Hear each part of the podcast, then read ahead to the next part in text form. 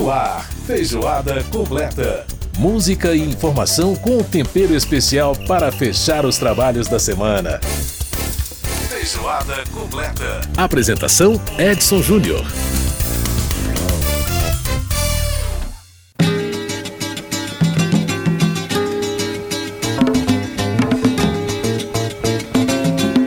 Grande abraço para você que nos ouve através da Rádio Câmara em Brasília, para você que está com a gente pela internet em todo lugar do planeta, para você que está com a gente também através das nossas emissoras parceiras, amigas de sempre, que nos dão o carinho da sua retransmissão. É sempre muito bom estar com você. Esse é o Feijoada Completa, nosso informativo de todas as semanas, trazendo para você muita informação cultural, muita música e muita informação também sobre o que acontece aqui no nosso Parlamento Brasileiro, na Câmara dos Deputados.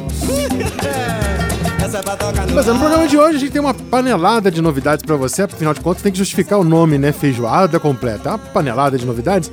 Para começar, você que acompanha a gente pela Rádio Câmara, aqui nos 96.9 de Brasília, é, e também pela internet através do site da Rádio Câmara no, na opção Rádio ao Vivo, você passa a acompanhar o Feijoada Completa na sexta-feira às duas da tarde. Voltando ao horário tradicional pré-pandemia. Então, sexta-feira, a partir das duas da tarde, está o nosso Feijoada Completa. Pois é.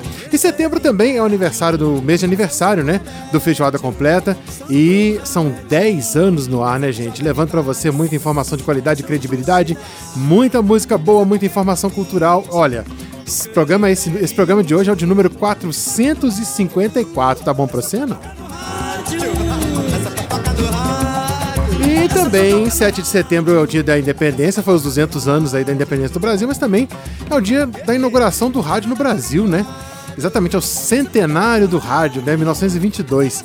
E a gente vai estrear um quadro por causa disso, o quadro Rádio Vozes e Histórias, que vai falar um pouco, né, conversar com pesquisadores sobre a história do rádio brasileiro, também conversar com quem faz a história do rádio brasileiro, né, comunicadores, muita gente que faz a história do rádio brasileiro acontecer, esse veículo que é popular até hoje, né? A gente vai ilustrar isso tudo com música com, como essa que você está ouvindo aí do álbum Gil e Jorge de 1984. É para tocar, essa é para tocar no rádio.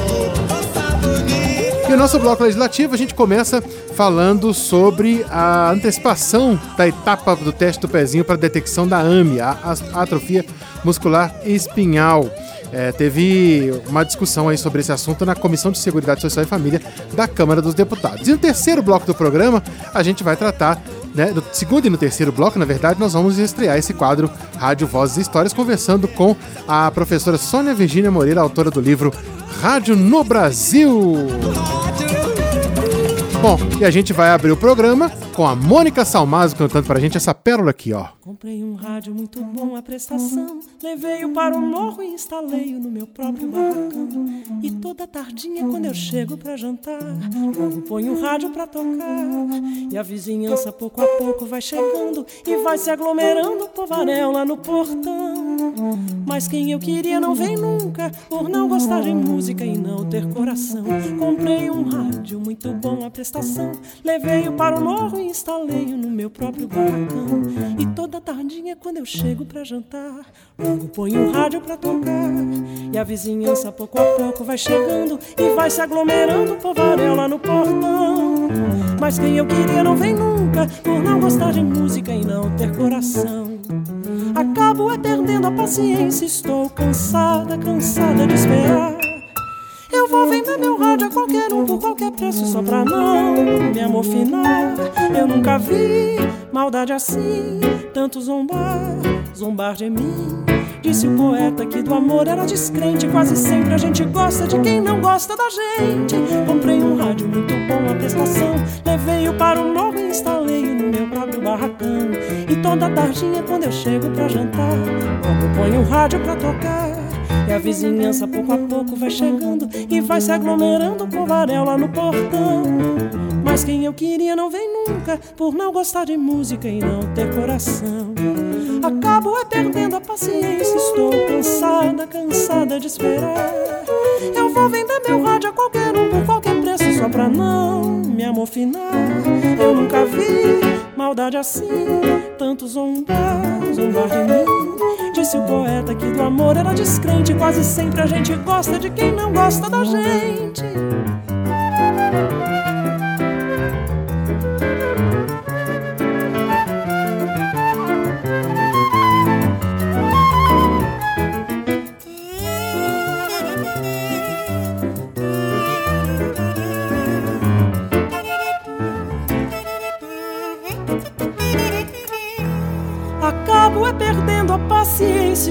Cansada, cansada de esperar. Eu vou vender meu rádio a qualquer um por qualquer preço, só pra não me amofinar. Eu nunca vi maldade assim, tanto zombar, zombar de mim. Disse o poeta que do amor era descrente. Quase sempre a gente gosta de quem não gosta da gente. Tá aí Mônica Salmazo cantando pra gente Meu Rádio e Meu Mulato. É, essa música é uma conta, né? Ilustra bem o que era o rádio antigo, né? Essa coisa do pessoal se juntar na casa das pessoas para escutar rádio, porque nem todo mundo podia ter um, né? Então era uma coisa cara naqueles tempos lá, dos anos 30. Enfim, quando o rádio começou, esse rádio que está sendo homenageado no nosso programa Feijoada Completa de hoje.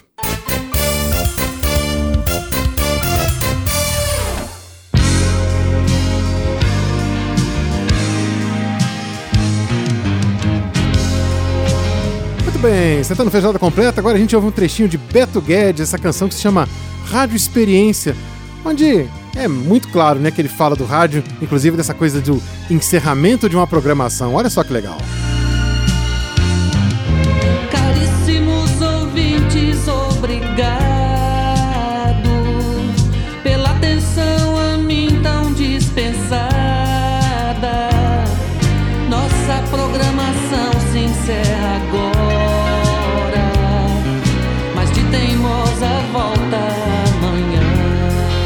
Beto Guedes, né? Clube da Esquina, aliás, muito mais falado do Clube da Esquina esse ano, né? 2022. Bom, gente, é, essa canção, né? Mais uma que a gente está tocando em homenagem ao rádio, né? Trazendo aí canções que homenageiam esse maravilhoso veículo de comunicação no qual eu tenho privilégio de trabalhar.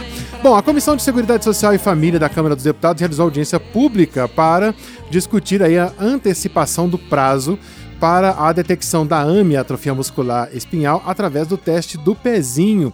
A lei que estabeleceu a, a, a ampliação né, desse teste entrou em vigor em maio desse ano é, que vai poder detectar mais de 50 tipos de doenças diferentes através da coleta de sangue no calcanhar dos recém-nascidos, o que já né, é feito atualmente, mas para detectar menos doenças. A ideia é ampliar.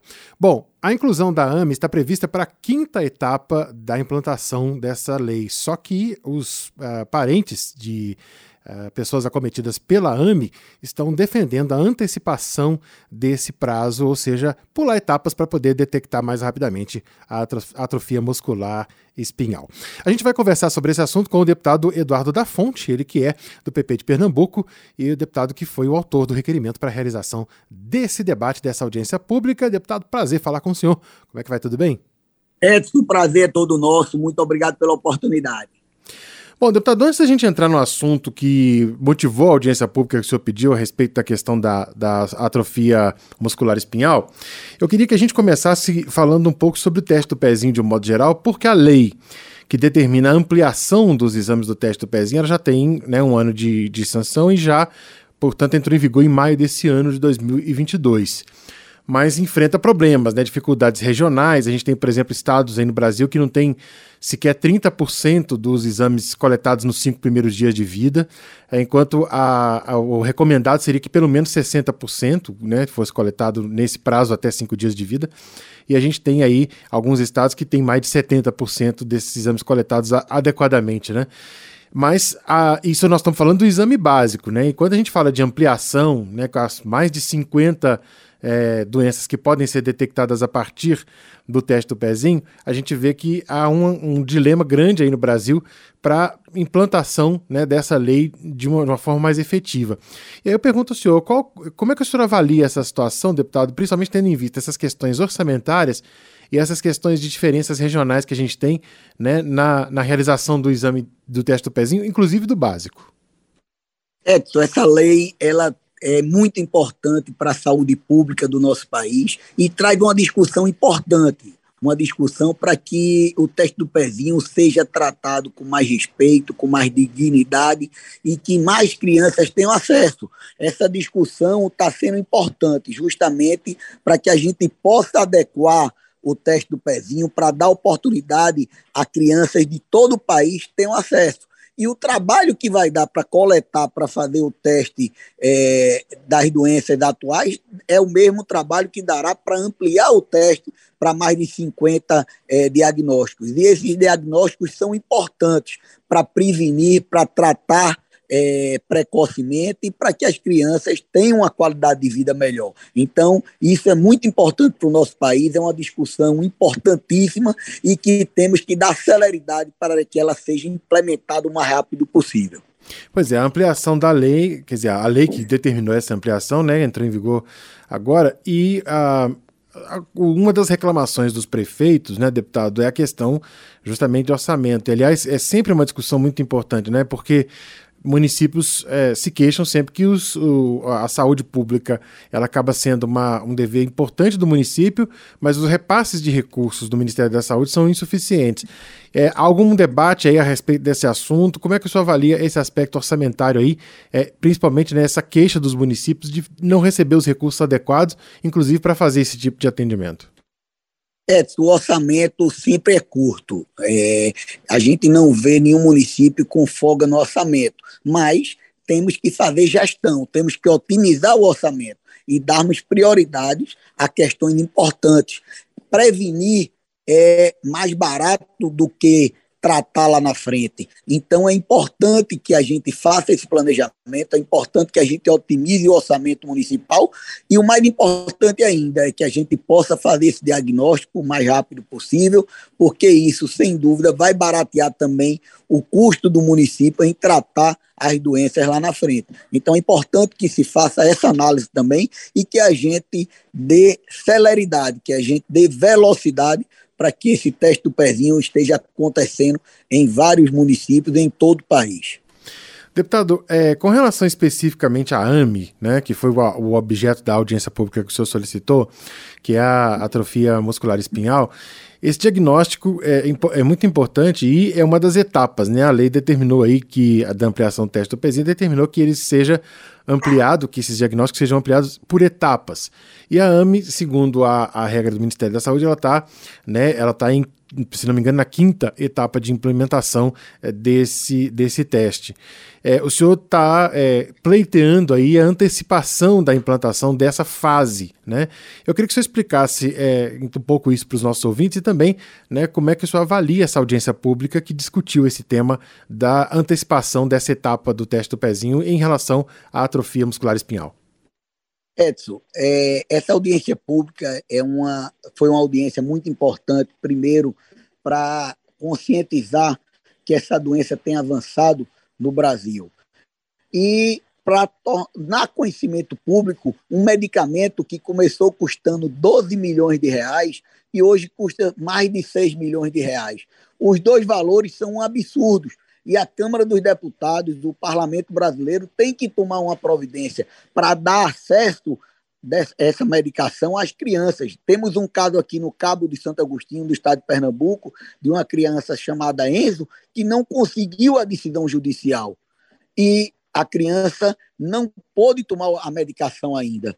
É, porque umas crianças conseguem decisões judiciais, outras não. É importante que a gente dê acesso a essa medicação e que a Câmara discuta como é que nós vamos implementar isso no SUS. Se é quebrando a patente para a medicação ficar bem mais barata, qual é a solução que vai dar? Mas nós temos que dar acesso a essa medicação às crianças de todo o Brasil, sem que elas precisem de uma decisão judicial. Então, a ampliação do teste do pezinho foi importante à audiência pública para a gente dar conhecimento ao país do que está acontecendo, porque eu não imaginava que existia uma medicação tão cara, mas nós precisamos dar uma resposta.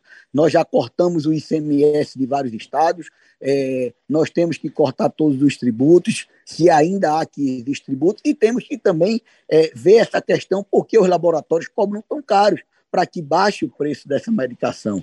Nós não podemos deixar as crianças é, que não têm essa decisão sem acesso a essa medicação. Esse foi o intuito, o, o, esse foi o objetivo principal da nossa audiência pública, é conscientizar do que está acontecendo, uma doença é, que tem aumentado, que casos em todo o país, nós estamos vendo campanhas de arrecadação de fundos para essas crianças, mas é, nenhuma consegue, porque o valor é tão exorbitante, é, uma, é um valor fora da realidade de qualquer pessoa. Então, nós temos que nos conscientizar que isso está acontecendo e o parlamento brasileiro precisa dar uma resposta rápida para que as crianças tenham acesso a essa medicação em todo o país.